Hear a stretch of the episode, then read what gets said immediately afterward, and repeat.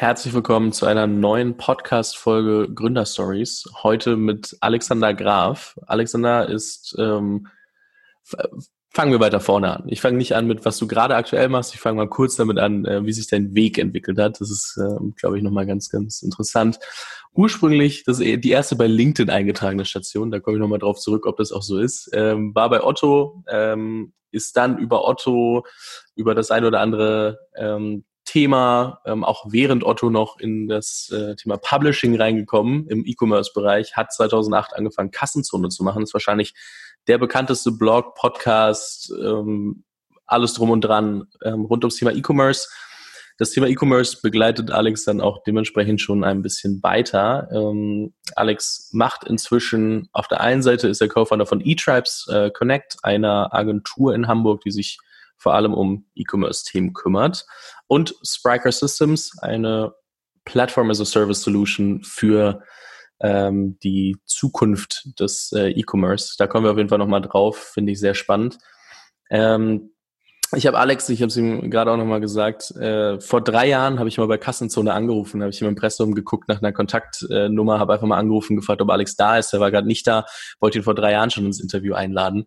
Habe es dann so ein bisschen schleifen lassen. Ähm, wer mich ein bisschen verfolgt hat, weiß ja, dass ich mal auf Deutsch, mal auf Englisch äh, Podcast gemacht habe. Und dann jetzt habe ich mir nochmal angeguckt, wer stand eigentlich mal auf meinen Listen, den ich unbedingt interviewen wollte und ähm, habe dann bei Alex nochmal nachgefragt. Und so sind wir hier gelandet. Deswegen herzlich willkommen im Podcast, Alex. Ich freue mich sehr, dass du die Zeit nimmst. Ja, Fabian, vielen Dank äh, für die Einladung. Ich kann direkt verraten, ich glaube, noch nie eine Telefonnummer, die ich irgendwo online eingetragen äh, ähm, habe, direkt zu mir geführt. Das war immer irgendeine Büronummer, weil ich äh, gar nicht mag, wenn Leute mich direkt anrufen und ich nicht weiß, worum es äh, worum es geht. Und äh, der zweite Hinweis, da hast du ausrecht. Ähm, ich habe mein LinkedIn-Profil, glaube ich, vor einem Jahr oder vor zwei Jahren so ein bisschen optimiert. Da stand vor zwei Jahren drin als erste Station die Danon Chalons GBR. Das war die erste Station vor mittlerweile 22 Jahren. Ähm, Otto ist ja da erst fast zehn Jahre später ähm, dazu gekommen. Aber können wir gleich was äh, zu erzählen. Ich habe es mir gedacht. Auf deiner Seite steht nämlich schon mehr als zehn Firmen gegründet und wenn man dann jetzt in, in äh, LinkedIn guckt, findet man nur noch ein paar wenige davon, sage ich jetzt mal. Und äh, deswegen äh, wusste ich, da müssen wir noch mal drüber sprechen. Ähm, ist auch äh, verständlich, dass keine Nummer direkt zu dir führt. Ähm, tatsächlich ähm, dachte ich mir aber ausprobieren ähm, ist kein kein Problem. Und äh, vielleicht habe ich vorhin gesagt, hätte es auch funktioniert, weiß ich nicht.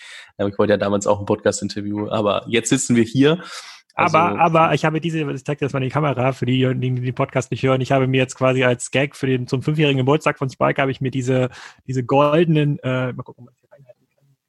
Ah, es zoomt gerade nicht rein. Visitenkarten äh, gemacht. Da ist die Handynummer, äh, da ist die Handynummer drauf. Ah ja, ah ja. Aber das ist die erste, glaube ich, Handynummer, die ich je, äh, je habe machen lassen. Ja, fancy, Sieht so ein bisschen fancy. aus wie so ein, so ein Stripclub äh, äh, Werbeflyer, aber das ist mir erst im Nachhinein aufgefallen. Dann ähm, gehen wir doch mal ganz kurz, ich finde es immer ganz spannend, ähm, nochmal zurückzugehen, wo, wo hat das ähm, eigentlich begonnen? Hast du dann eigentlich deine, deine Ausbildungen auch äh, optimiert? Also nimm uns mal gerne mit, wie, wie war denn nach der Schulzeit dein, dein Weg? Also hier steht Militär drin, stehen Unis drin, aber ähm, was, was ist denn eigentlich passiert und wie bist du dann letztendlich ins ähm, Unternehmertum gerutscht? Ja, also ähm, ich habe schon während der Schulzeit angefangen, ich war schon immer, äh, immer interessiert an, äh, an Wirtschaft und habe viel auf Flohmärkten rum bei Dovat und äh, 1997 war das, glaube ich, und 1998, da gab es in Kiel eine Ausschreibung des größten Dikothe Diskothekenbesitzers. Äh, äh, von äh, Sammelschwar, der hat immer noch ein paar äh, so paar, paar Institutionen in Kiel und der hat nach einem Schüler gesucht oder Schülern gesucht, die in seiner Diskothek, dem Max in Kiel, äh, eine ja, so eine Art Schulveranstaltung dann machen, ne? eine Schülerdisco. Und da hat er dann eine Ausschreibung gemacht und dann hat er dann irgendwie zwölf Schüler ausgewählt und mein bester Kumpel Torben, der hat, den hat er quasi als Anführer gewählt, wo er gesagt hat, okay, Torben, du bist hier der, derjenige, der muss sich jetzt darum kümmern, dass wir äh, Ende des Sommers mindestens zwei Partys mit dem Motto ähm, Holiday Club hieß es da damals. Ich habe auch noch die Flyer von damals äh, ähm, sogar hier in meinem, in meinem Schrank veranstalten. Dann hat Torben gesagt, ja, mache ich gerne, aber ich schmeiß erstmal alle anderen raus. Ich nehme meinen Kumpel Alex hier mit und dann, dann wuppen wir ähm, das Ding. Und so äh, sind wir relativ risikoarm eigentlich in die Unternehmerszene eingestiegen und ähm, haben so ein Deal gehabt, äh, da, dass wir die Hälfte der Eintrittskosten äh, bekommen und die Werbekosten übernehmen äh, müssen, aber uns nicht um Security kümmern müssten. Sozusagen DJ wurde bezahlt von der Diskothek. Das war eine relativ große Diskothek mit für über 1000 Leute und haben dann die ersten Holiday-Clubs geschmissen äh, dort und haben dann auf dieser Basis die Nonchalance GBR gegründet, ein aus unserer Sicht damals extrem kreativer Name und haben aus diesem Event-Business dann äh, noch ein paar andere äh, Partyreihen aufgebaut. Unter anderem haben wir dann gestartet in Kiel und ich glaube wahrscheinlich auch in Norddeutschland als erstes dieses ähm, Thema Abi-Party aller Kieler Schulen. Haben dann so ein Affiliate-System aufgebaut mit äh, an allen Gymnasien dann sozusagen Verkäufer gehabt für unsere Tickets, die immer 50, ähm, 50 äh, äh, ähm, Pfennig verdient haben oder dann später 50 Cent. Und das haben wir ein paar Jahre ähm, gemacht und zwischendurch sind wir immer wieder zurückgekommen in die Diskotheken, haben da äh, ähm, Partys gemacht und haben dann auch bis zu äh, bis zu 4000 Leuten auf Veranstaltungen gehabt in, ähm, in Locations, wo wirklich alles reingebaut werden musste. Ne? Licht, Ton, Audiotechnik und Co. Und das, was quasi früher Event-Business war, ist wahrscheinlich heute so ein bisschen das App-Business. Ja, man, man, versucht sich ja quasi immer dort selbstständig zu machen und die ersten Schritte zu machen, mit denen man viel zu tun hat. Also heute spielen viele junge Menschen irgendwie Videogames oder bauen an Apps. Äh, früher ist man halt irgendwie nochmal ein bisschen losgegangen äh, und so sind wir im Event-Business äh, gelandet. Und das hat damals auch schon einen kleinen digitalen Touch gehabt. Und zwar hatten wir dann angefangen, ähm, unter verschiedenen Domains wie abitur-kiel.de äh, und ein paar anderen hatten wir diese Events auch promoted und vermarktet. Dort hatten wir dann so ein Gästebuch für diejenigen, die das noch als Konzept äh, äh, kennen. Da konnte man sich auf Webseiten quasi immer eintragen und ein paar Kommentare hinterlassen. Da habe ich auch noch E-Mails von damals gesammelt von Leuten, die irgendwie Jacken verloren haben. Und ähm, das war so mein Einstieg ins Unternehmertum mit noch zwei, drei weiteren Konstellationen. Also im, im, zwei Jahre später habe ich dann noch mit äh, einem anderen Kumpel die Carpe Noctem GmbH er gegründet. Torben ist dann ein Jahr später, hat den Luna Club gegründet in Kiel, ähm, eine Institution, die es jetzt 20 Jahre gab, die ist jetzt äh, gerade beendet worden, einer der erfolgreichsten Clubs äh, in der Kieler Nachtgeschichte ist das dann ähm, geworden. Da habe ich mich aber nur als Türsteher verdingt, da habe ich keine Lust gehabt, mich äh, in diesem Business äh, ähm, sozusagen mit, äh, mit reinnehmen zu lassen. Und so hat das quasi schon vor meiner Studienzeit begonnen, erst mit Events, dann so ein bisschen Webseiten bauen. Ich glaube, ähm, die dritte Firma hieß dann äh, Baltic Design GBR. Das sind übrigens Firmen, die gehören gar nicht zu den 25 Unternehmen, die wir sonst immer aufzählen. Äh, diese 25 Unternehmen, die in diesen äh, äh, Vitas stehen, die es über mich gibt, die sind alle nach äh, 2010 entstanden. Also diese ganzen davor, seit 19, äh, bis 2010 zählen gar nicht dazu. Und in der Baltic Design GBR hat dann so ein bisschen diese digitale Track begonnen. Da haben wir dann so für ja, für Nachbarn, für kleinere Unternehmen angefangen, Webseiten zu bauen, damals noch auf äh, ganz, ganz einfacher PHP-Basis. Da war die Software auch noch nicht ähm, ähm, so weit und da ging es wirklich darum, dass viele Unternehmen die ersten Schritte ins Internet getan haben und, äh, und äh, wir dann versucht haben, für 500 Euro, für 600 Euro Webseitenprojekte zu machen. Und da rede ich nicht über den Tagessatz, sondern das sind die gesamten Projektkosten, die man damals für so eine Webseite äh, bekommen hat, äh, bekommen hat. Und ähm, deswegen ist das eher zufällig passiert, dieser Schritt in das Unternehmertum. Aber ich hatte halt immer so Bock und Interesse da drauf. Und das war halt eine, ähm, das war halt eine Opportunität, die sich ähm, ergeben hat. Und im Nachhinein ist, hätte da auch total viel krass schiefgehen können. Alleine beim Thema Versicherungsrecht und äh, wie wir Türsteher angestellt haben und wie, wie wir das Ganze so organisiert haben. Da war schon eine steile Lernkurve dabei, aber es, ähm, es gibt tatsächlich immer noch Leute, die sich daran zurückerinnern können, an die Veranstaltung, die wir ähm, geschmissen haben. Die ähm, kennen uns auch heute, die kennen uns auch heute noch.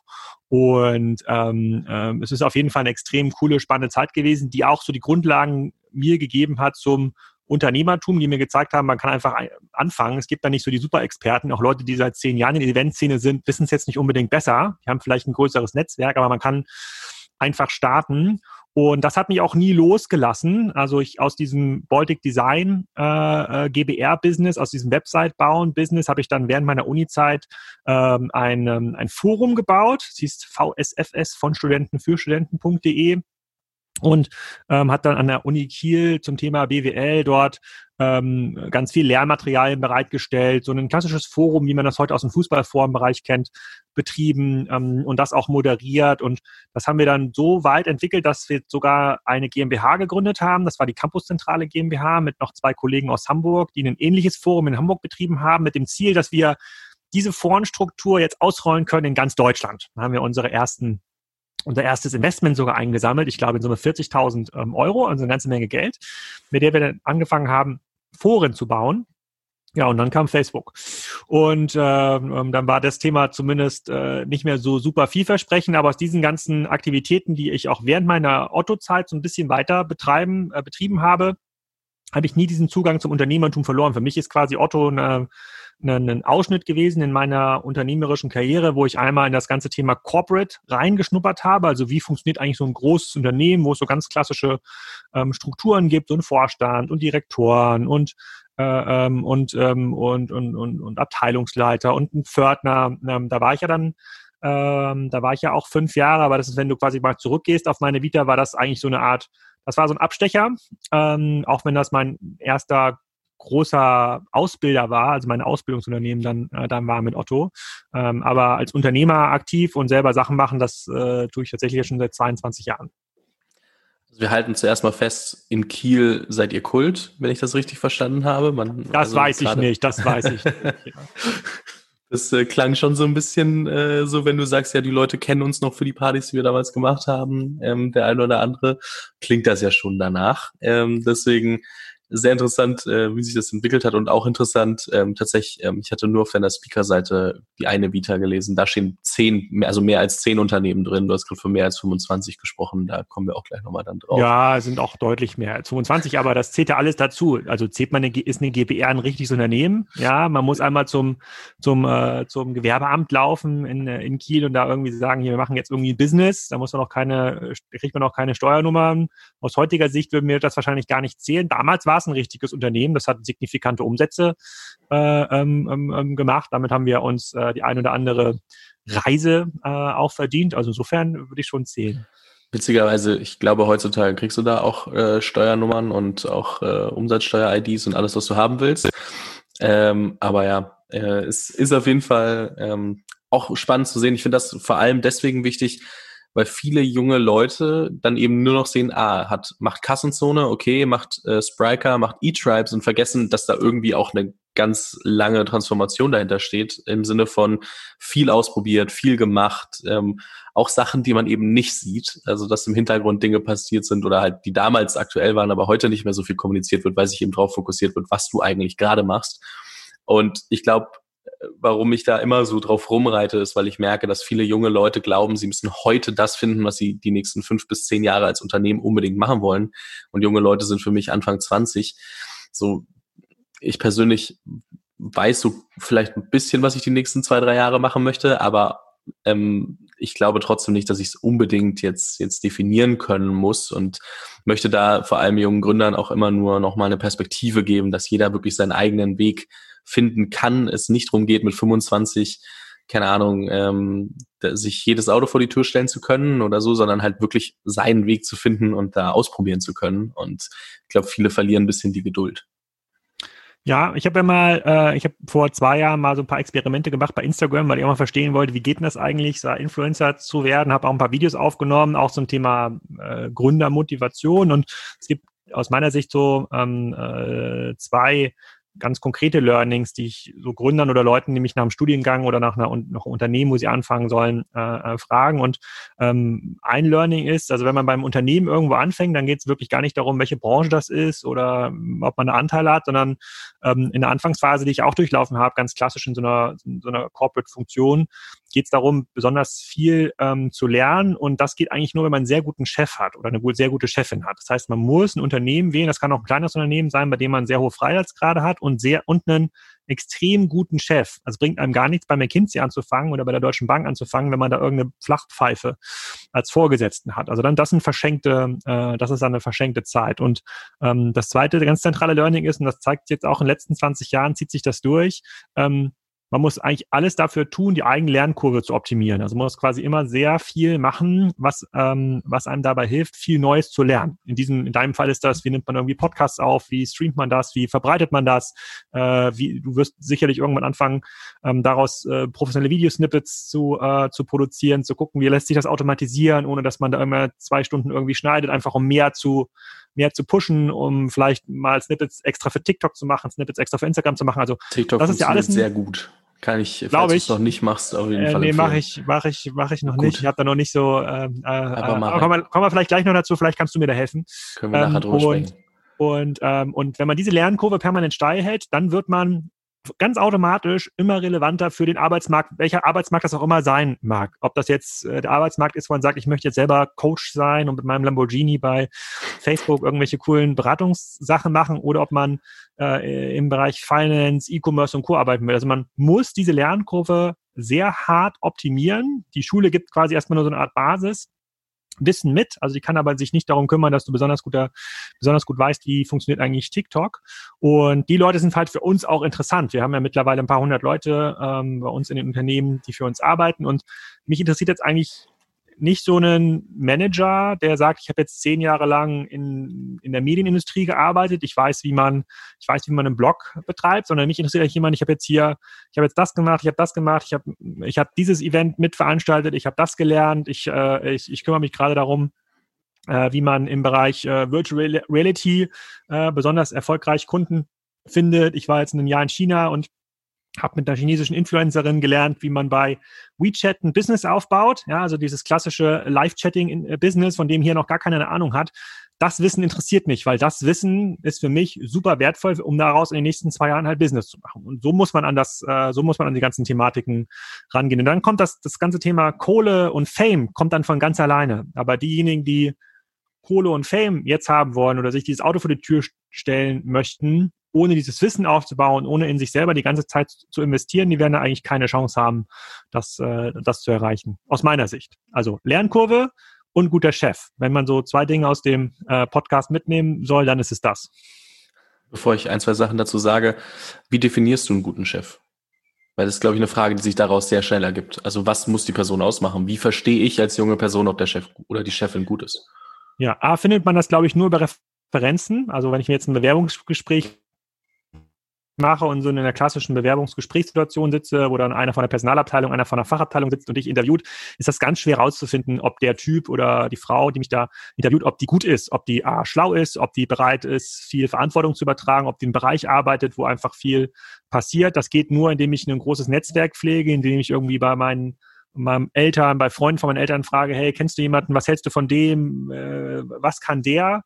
Und die haben ja in der Regel auch ein Netzwerk, wo man sagt, okay, vielleicht arbeiten jetzt alle im medizinischen Bereich als irgendwie Krankenschwester oder ähm, als Arzt. Und man sagt so, hier, der Typ da, der macht irgendwie ganz spannende Sachen. Der ist immer viel unterwegs, der lernt viel, red doch mal mit dem Peter.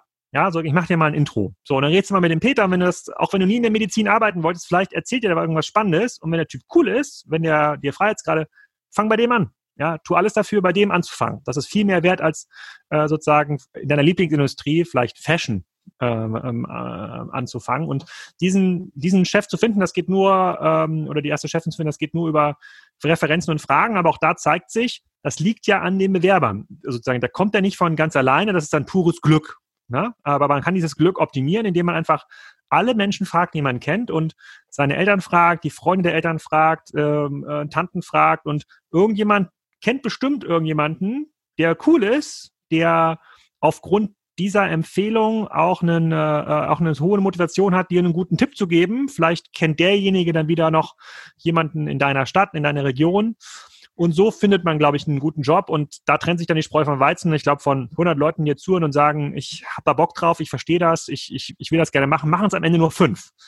Und es gibt bestimmt von 100, aus, von 100 guten, von 100 Jobs gibt es wahrscheinlich 10 gute Chefs. Das heißt, die fünf, die sich anstrengen, die finden auf jeden Fall ein.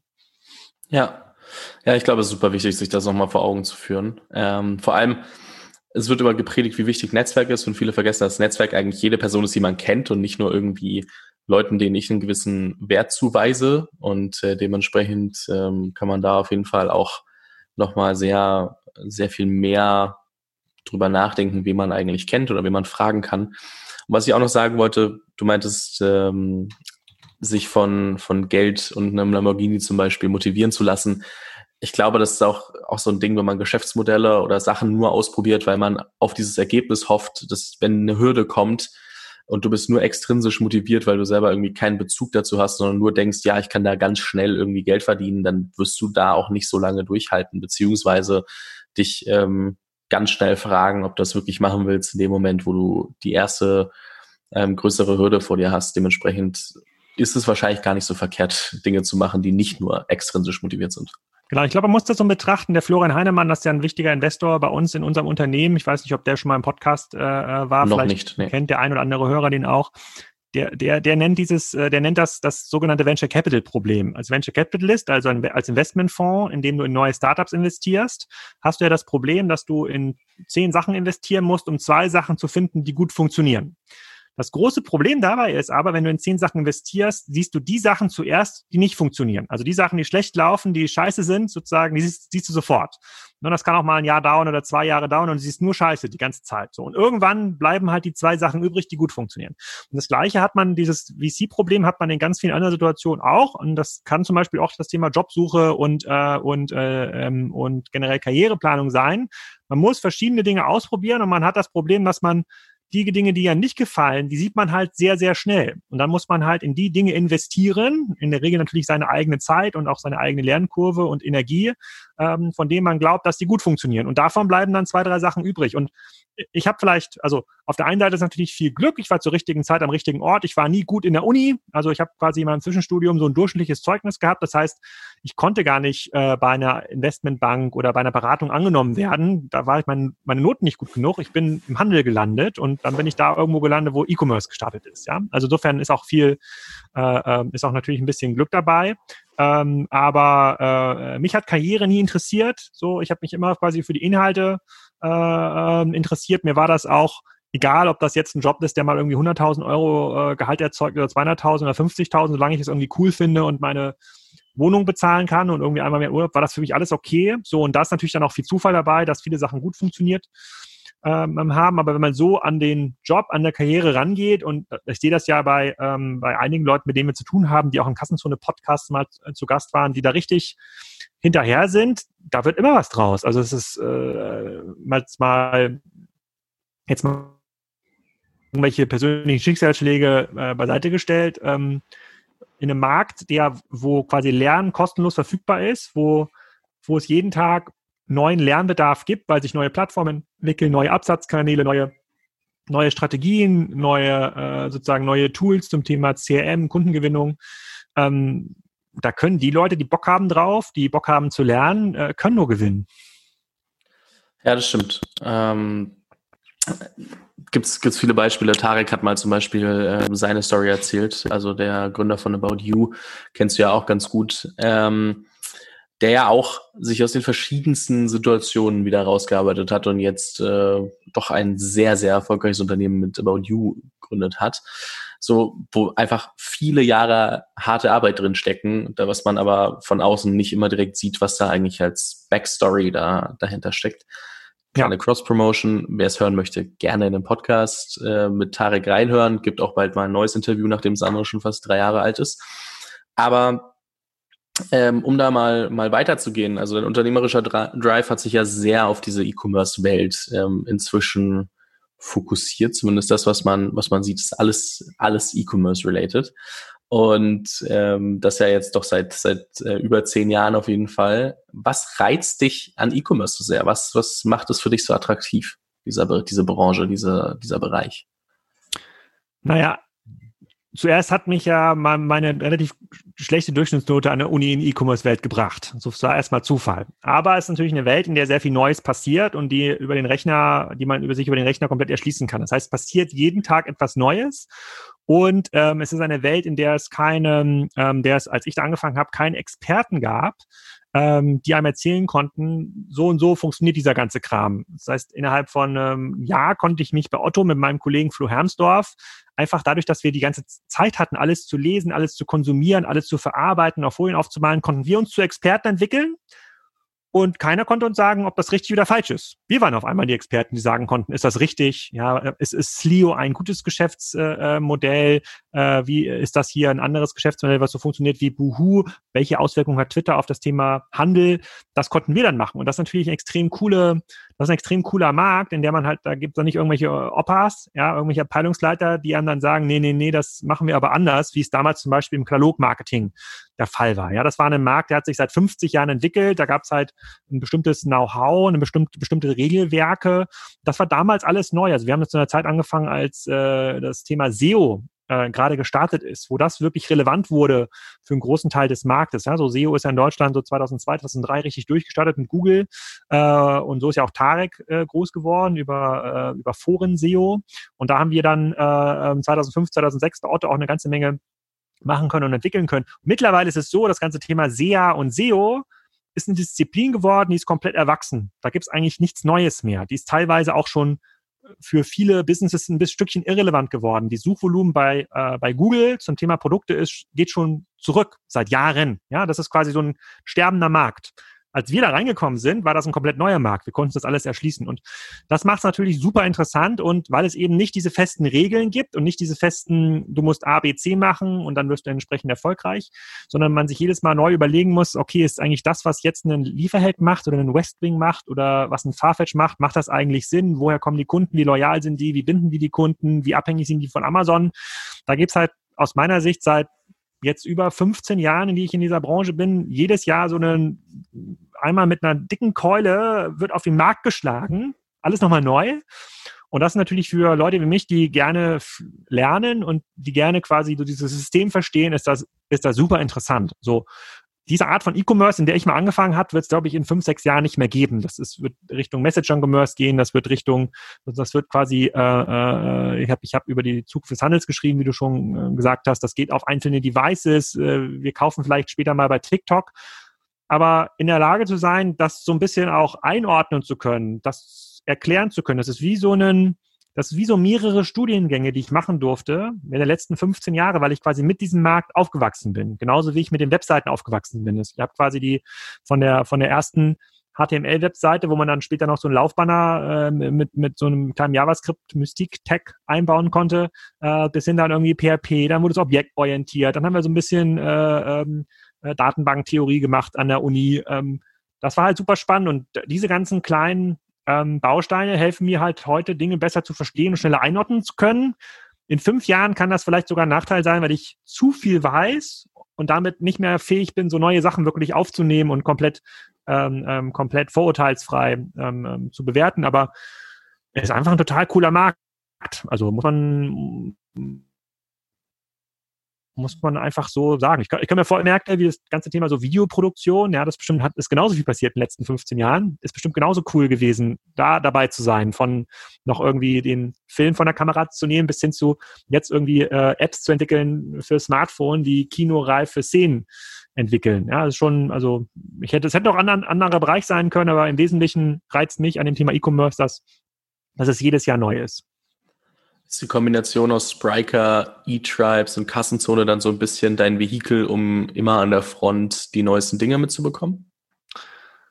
Also nie bewusst. Ähm, Kassenzone, das Blog und auch dann später der Podcast haben wir ja 2008 gestartet, weil man 2008 ähm, einen Blog brauchte, um in Web 2.0 mitmachen zu dürfen. Ja, man brauchte einen Blog, um mitdiskutieren zu können. Da gab es, Facebook war noch nicht so relevant, da musste man sich verlinken, da gab es noch Blogrolls und ähm, das ist quasi immer, das ist auch so geblieben. Es war ein Tool, mit dem ich einfach eine Art und äh, einen Kanal habe, mit dem ich kommunizieren kann, in dem ich quasi das, was ich erfahre und lerne, aufschreiben kann, um das auch zu festigen. Wenn ich was für Dritte erklären muss, ist so wie so ein Lehrereffekt, ja. dann lerne ich selber noch viel besser. Das ist für mich extrem wertvoll. Daraus ist dann irgendwann eTribes entstanden. eTribes ist ja entstanden, weil wir damals mit NetImpact, mit Tarek entschieden haben, wir verkaufen NetImpact an die Otto-Gruppe. Daraus wurde ja dann About You und da hatten aber Nils und ich keine Lust mitzumachen, weil das war wieder ein Konzern, äh, sondern wir hatten dann gesagt, okay, wir nehmen den Rest raus aus NetImpact, das war dann eTribes, machen dann Beratung. Ja, wir helfen anderen Unternehmen im Bereich E-Commerce erfolgreicher zu werden. So ist das 2013 gestartet und es ist auch heute noch äh, äh, äh, mit diesem Hintergrund aktiv. Also Leute, äh, die sich im Onlinehandel total gut auskennen. Viele Gründer arbeiten dort auch und helfen anderen Konzernen im E-Commerce erfolgreich zu werden. Und irgendwann haben wir gelernt, mit diesen, in diesen Projekten, scheiße, die Unternehmen, die haben mittlerweile eine ganz andere Anforderung an Technologie. Die brauchen keinen ähm, SAP-Shop mehr oder Magento-Shop, äh, einfach nur um eine Webseite zu betreiben, sondern die müssen jetzt mit Amazon konkurrieren oder mit Zalando oder mit About You. Es geht darum, besser zu verkaufen.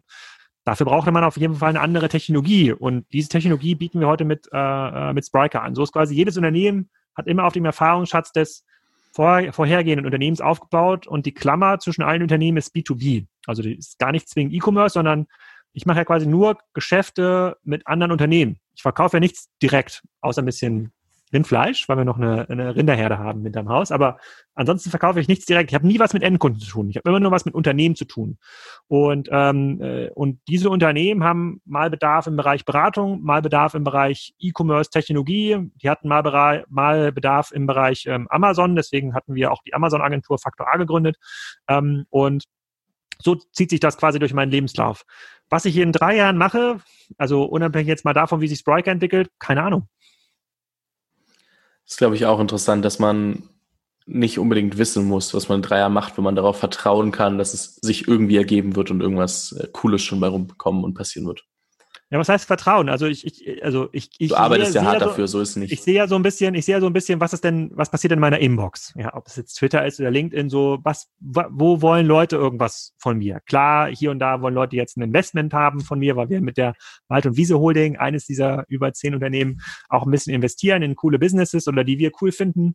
Äh, ähm, andere wollen halt so einen Vortrag, äh, wo ich dann irgendwann auf der Bühne was erzähle zum Thema E-Commerce. Äh, äh, und wenn das ein cooles Unternehmen ist, wo ich sage, ach, die finde ich auch ganz witzig, dann fahre ich da äh, ähm, hin. Wieder andere wollen wollen äh, ähm, Leute wie mich in ihrem Beirat haben und ihrem Aufsichtsrat, weil sie sagen, äh, die brauchen jetzt so eine Kompetenz äh, äh, auf der Aufsichtsratsebene. Also es gibt halt sehr, sehr viele Dinge, die ja einfach auf mich zukommen, weil ich ja auch natürlich auch sehr viel tue. So, und solange ich viel tue, muss ich mir gar keine Sorgen machen, dass daraus irgendein Business, äh, äh eine Business entsteht kommt wieder, glaube ich, zurück auch auf den Punkt, den ich gesagt habe, so anfangs einfach mal rumzuprobieren, dann immer mehr zu machen, dann bleiben eben nach von den zehn Dingen, die man ausprobiert, ein, zwei, drei hängen. Ähm, das sind jetzt gerade aktuell vor allem äh, eben Spriker. Ähm, so, dann bleiben solche Sachen hängen ähm, und das Leverage, das sich damit aufbaut, dieses Momentum, das ähm, hilft dann eben auch logischerweise äh, in der Außenwahrnehmung. Also ich glaube, äh, Im E-Commerce gibt es wenig Leute, die, die die Speerspitze so abbilden, wie, wie du dazu gehörst, wie vielleicht die, die K5 und, und ähm, die Leute dahinter und noch ein paar andere abbilden so. Und dementsprechend ist halt einfach ein krasses Momentum, eine krasse Brand gewachsen, ähm, die halt einfach aus sehr viel Arbeit, sehr viel Zeit auch ähm, besteht, die da reingeflossen ist über die letzten Jahre. Und ähm, einfach jetzt halt auch nicht mehr wegzunehmen. Das kann dir niemand mehr wegnehmen, diese, diese Brand, dieses, äh, dieses Leverage. Und das ist ja auch super spannend. Ich glaube, da sieht man mal, was passiert, wenn man sich, also wenn, wenn Zeit auch mit passiert und die mitläuft und man parallel einfach viel macht. Das ist, glaube ich, auch spannend. Ja. Ich, ich, ich weiß nicht, ob, der, ob du den Günther Jauch Podcast gehört hast bei der OMR. Tatsächlich nicht, nee. Ähm, der hat was ganz Spannendes gesagt. Der, der, der Philipp Westermeier hat den Günther Jauch gefragt, ähm, kann man eigentlich heute noch mal im Fernsehen so berühmt werden, wie es Günther Jauch ist? Ja, also der, der teilweise ja zu seinen besten Zeiten zwölf Millionen Zuschauer vor dem Fernseher gebündelt hat, der in jeder Abendshow gern gesehener Gast war. Und er meinte, nee, Wahrscheinlich nicht, weil heute ist das, der Konsum von Content viel schnelllebiger. Es gibt viel mehr Kanäle, es ist viel fragmentierter. Es gibt nicht mehr diese eine große Bühne. Und ich glaube, so ist das bei diesem, äh, weil ich werde hin und wieder gefragt, ich möchte jetzt auch sowas wie Kassenzone machen, aber jetzt, keine Ahnung, für das Thema Video oder für das Thema Social. Und ähm, diese zehn Jahre, die ich quasi Zeit hatte, diese Brand aufzubauen und auch zu füttern und auch immer wieder zu neu zu erfinden, die hat man wahrscheinlich heute nicht mehr. Also heute muss man sich wahrscheinlich ein bisschen stärker konzentrieren und auf einlassen auf die Plattform und überlegen, werde ich vielleicht doch LinkedIn-Influencer, mache da meine ganzen Videos, mache ich es vielleicht doch auf TikTok. Ähm, und äh, hat weniger Möglichkeiten, diesen Endkundenzugang, den ich ja habe, über meine SMS-Gruppe oder über den E-Mail-Newsletter, das aufzubauen ist, glaube ich, heute viel, viel schwerer, äh, weil die Aufmerksamkeit sich auf mehr Kanäle ähm, verteilt und, jetzt ja, und, und weil jetzt natürlich alle Online-Experten werden wollen. Als ich angefangen habe, wollte keiner E-Commerce machen. Als ich angefangen habe, war so, okay, du gehst zu Otto in den Online-Handel 2005, mein, meinst du, das ist cool?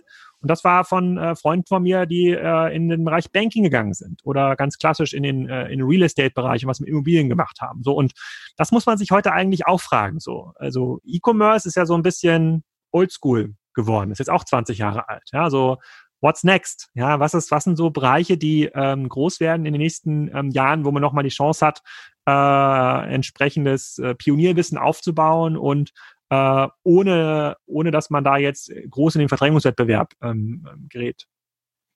Ja, das stimmt. Ähm, wenn, wenn Leute an E-Commerce denken und gerade an Software für E-Commerce denken, glaube ich, gerade alle an, an Shopify in den meisten Fällen. Ja, an Spriker. Das denken natürlich alle hier geht's auf jeden Fall, hier auf jeden Fall nicht um Shopify-Bashing, aber ich glaube, es geht viel mehr darum, ähm, um mal ganz kurz den Unterschied klarzustellen, wie, also in, ihr spielt ja auch so ein bisschen in verschiedenen Regionen in vielerlei Hinsicht. Dementsprechend, wie würdest du jemandem äh, erklären oder wie erklärst du jemandem, der dich einfach fragt, ähm, was macht ihr bei Spriker genau und wie unterscheidet ihr euch von Shopify? Ich behaupte einfach, die Frage hast du bestimmt schon das eine oder andere Mal gehört.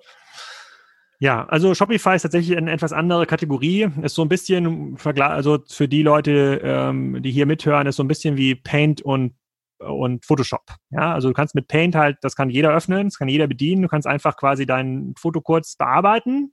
Fair enough. Und es sieht vielleicht auch besser aus als vorher aber es ist nicht Photoshop. Du kannst da quasi keine coolen Sachen mitmachen. Du kannst kein neues Bild entwickeln. Und das ist so ein bisschen der Unterschied zwischen, ähm, zwischen äh, Shopify und äh, Spriker. Früher haben wir mal gesagt, ähm, es gibt zwei Arten von, äh, von Kunden. Es gibt Kunden, die wollen quasi auspacken, losspielen, ja, in der Playmobil-Welt. Meine Tochter ist noch jung genug, die findet Playmobil cool, die will quasi das Schloss auspacken und Türen anklicken und losspielen. Und mein Sohn, der ist halt, der ist weiter der ist in der Lego-Technik-Welt. Der möchte quasi selber Dinge entwickeln. Der unterscheidet sich dadurch, dass er ähm, dass er neue Dinge erfinden will, das bessere Spielzeug. Und so ist das auch mit Spriker versus Shopify. Bei Shopify geht es darum, dass du, da geht es, du willst nicht besser verkaufen, du willst nicht eine bessere Suche, du willst nicht besser personalisieren. Du hast vielleicht eine coole eigene Brand, ja, du hast irgendwie Fabians äh, Gasgrillhaube entwickelt. Ja?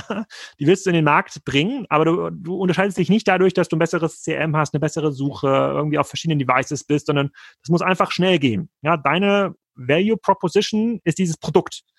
Und in unserer Welt ist das anders. Und in unserer Welt ist das, ist das so, dass die Unternehmen, die mit Spriker arbeiten, das sind ja in der Regel sehr große Unternehmen, die sagen, nee, unsere Value Proposition ist die Art, wie wir verkaufen.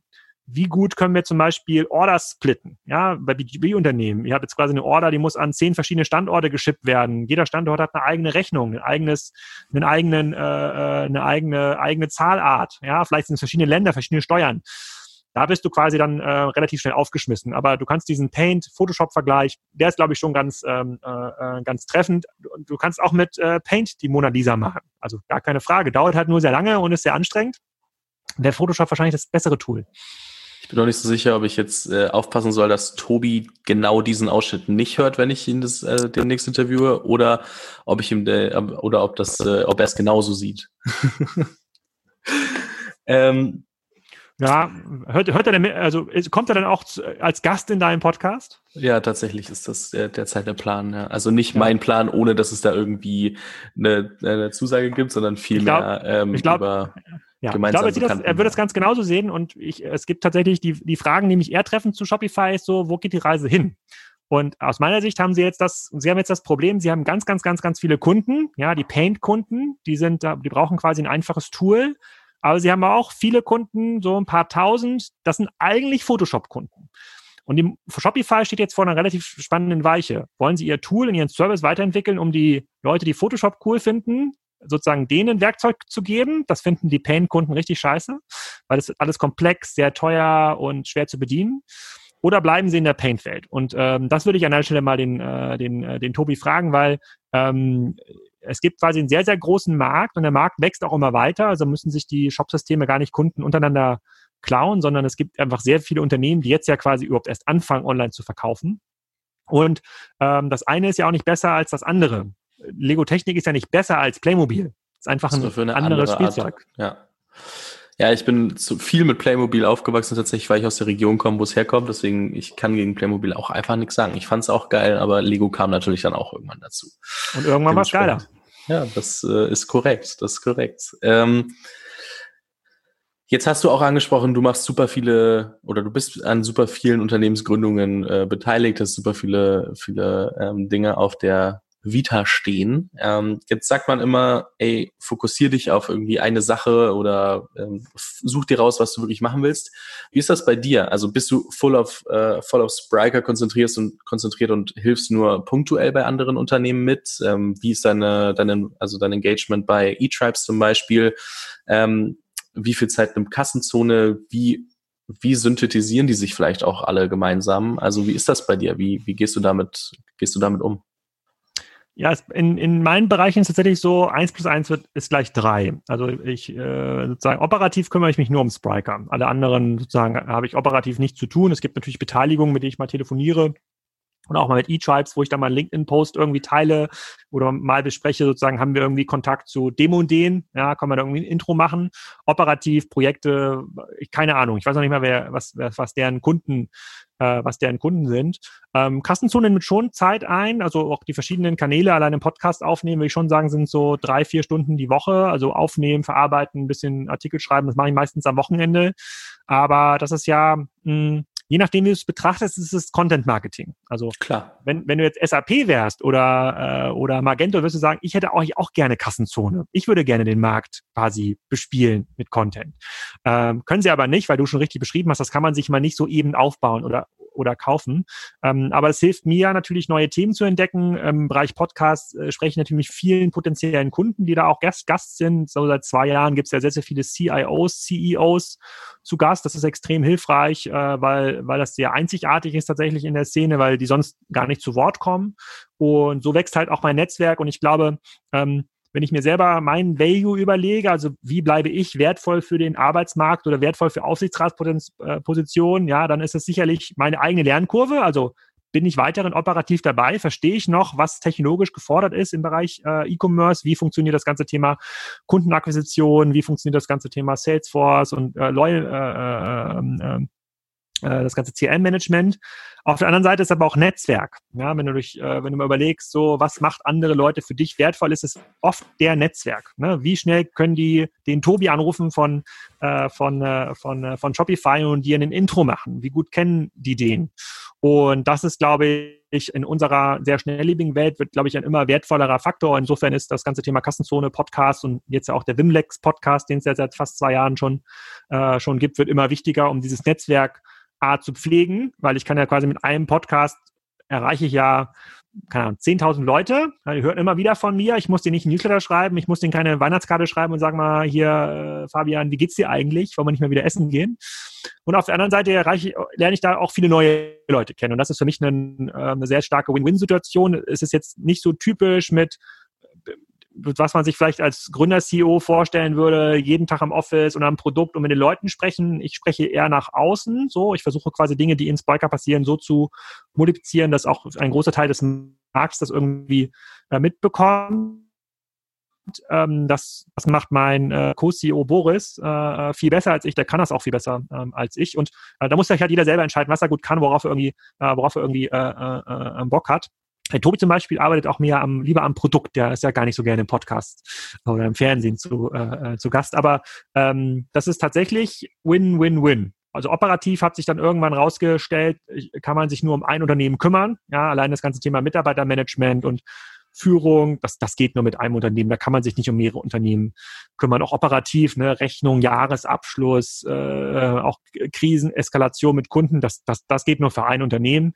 Aber das ganze Thema so Feedback und, äh, äh, und Hilfe, das kann man auch nebenbei für andere Unternehmen äh, äh, machen, insbesondere wenn sie in Märkten unterwegs sind, in denen man selber auch unterwegs ist. Dann sozusagen, wir reden mit den gleichen Kunden, wir reden, haben vielleicht die gleichen Argumente. Da kann man schon sehr stark voneinander profitieren. Interessante Perspektive auf jeden Fall. Wenn wir mal ein bisschen von der rein geschäftlichen Welt weggehen ähm, und viel mehr auf, äh, auf dich als Person zurückkommen. Was sind persönliche Ziele für dich und deine, und deine Zukunft? Also wo siehst du dich ähm, hinentwickeln? Ich, du hast vorhin schon gesagt, du weißt nicht, was du in drei bis fünf Jahren machst, je nachdem, wie Spriker sich entwickelt auf der einen Seite, auf der anderen Seite, wie der Markt sich entwickelt. Aber was sind, wenn man dich mal als Person fragt, was sind deine persönlichen Ziele für die Zukunft? Privat äh, habe ich das mal mit äh, Nils und Tarek besprochen vor zwei Jahren. Da habe hab ich schon festgestellt, schöner wird's nicht. Ich wohne hier auf dem Bauernhof mit irgendwie Rindern, Oma und Opa äh, sehen quasi die Kinder beim Aufwachsen zu. Ich kann hier quasi im Garten so viel Kram bauen, äh, äh, wie ich will. Ja, so ein bisschen wie bei äh, Finn Kliman, nur dass es keiner filmt. Und ähm, deswegen kann sozusagen jetzt da äh, geht's da jetzt quasi gar nicht äh, für mich jetzt noch um das nächste Auto, was ich mir irgendwie kaufe oder das Ferienhaus. Da optimiere ich bei meiner Asset-Strategie eher darauf, dass ich maximal viel Zeit gewinne. Also ich könnte mir nicht vorstellen, noch irgendwo ein Haus zu kaufen oder ein Auto oder keine Ahnung, wo ich irgendwie hinfahren muss, mich kümmern muss. Deswegen habe ich da keine, keine materiellen äh, Ziele. Da geht es eigentlich nur darum, dass ich die Zeit optimal ausnutze, die ich quasi mit, mein, mit meiner Familie habe. Und äh, beruflich gibt es natürlich verschiedene Ziele. Es gibt natürlich äh, das Ziel, aus Spriker äh, sozusagen Unicorn zu machen. Darüber kann man streiten, ob das ein erstrebenswertes Ziel ist, über Bewertungen äh, zu hebeln. Aber in diesem Spiel sind wir. Wir sind in dem, wir sind quasi in einem Business unterwegs, wo es um hohe Bewertungen äh, ähm, äh, geht. So, das wäre das wäre natürlich ein, ein Thema, was mir besonders äh, wichtig ist. Und es geht mir beruflich darum, immer in Positionen aktiv zu sein, bei denen ich meine Lernkurve weiterhin ähm, ähm, steil halte, äh, ohne dass ich jetzt meine Reisezeit noch weiter äh, stressen, äh, stressen muss. Habe ich jetzt das Ziel, Geschäftsführer eines Konzerns zu werden? Nee, im Gegenteil. Ich kann mir nicht vorstellen, in Zukunft für sozusagen einen anderen, für einen anderen Angestellten zu arbeiten. Sozusagen, das kann ich mir nicht mehr vorstellen. Ähm, ähm, aber äh, ähm, ähm ich bin auch gespannt, was sich in den nächsten Jahren dann noch ergibt. Äh, da eher öffnen sich jetzt auch Räume, seit den letzten 12, 24 Monaten, die kannte ich noch gar nicht. Und ähm, man muss auch fairerweise sagen, auch ich werde ja älter, ich werde dieses Jahr auch 40 und, ähm, und da entwickeln sich dann auch andere Netzwerke und dann kann man halt gucken, wie das funktioniert. Ob man dann irgendwie bei Investmentfonds äh, äh mitmischt, um diese Gründerszene aktiv zu sein, ob man, ob man eher in der Politik hilft, wie das ja zum Beispiel Tarek mittlerweile auch sehr, sehr klar formuliert. Das weiß ich noch nicht, äh, weil der Fokus 100% auf Spriker liegt.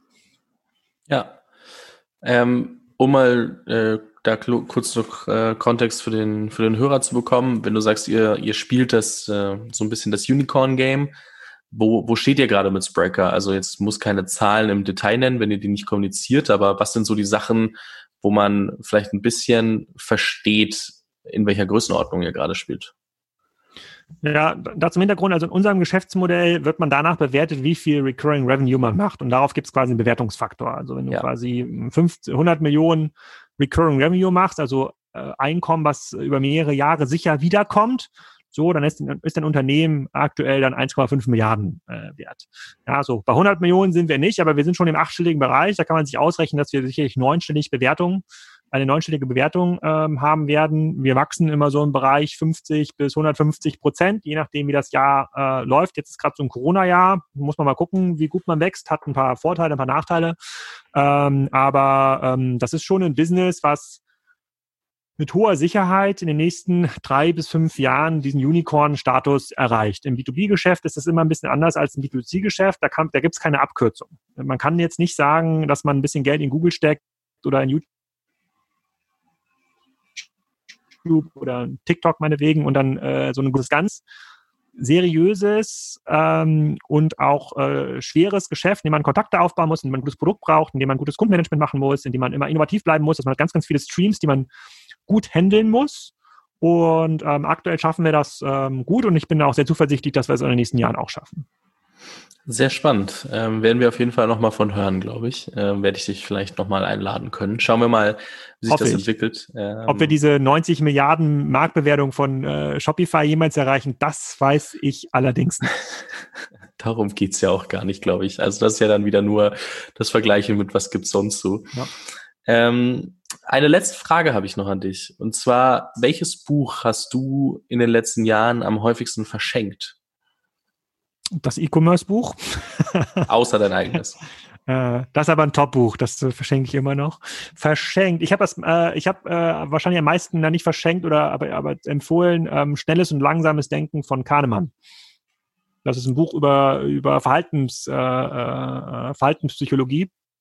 Und ähm, das habe ich, äh, ist ein Riesenwälzer, irgendwie 600, 700 Seiten, aber äh, wer schon, äh, wer schon immer geguckt hat, wie funktioniert der Ankereffekt, ja, wie funktioniert die Preisverhandlung, so und was äh, was machen, wie funktionieren Menschen. Äh, das hat mir viel, das hat mir viel geholfen. Wir hatten ganz spannende Experimente auch in dem Buch. Ähm, so ein Beispiel, äh, wie unser Gehirn funktioniert, ist, äh, ist, äh, ist zum Beispiel ähm, äh, macht, er macht quasi so einen Test, wo er in einem Studentenwohnheim in den Kühlschrank einmal eine Dose mit sechs Ein-Dollar-Schein legt und äh, in einen anderen Kühlschrank eine, eine Box mit sechs Cola-Dosen, die auch jeweils ein Dollar wert sind.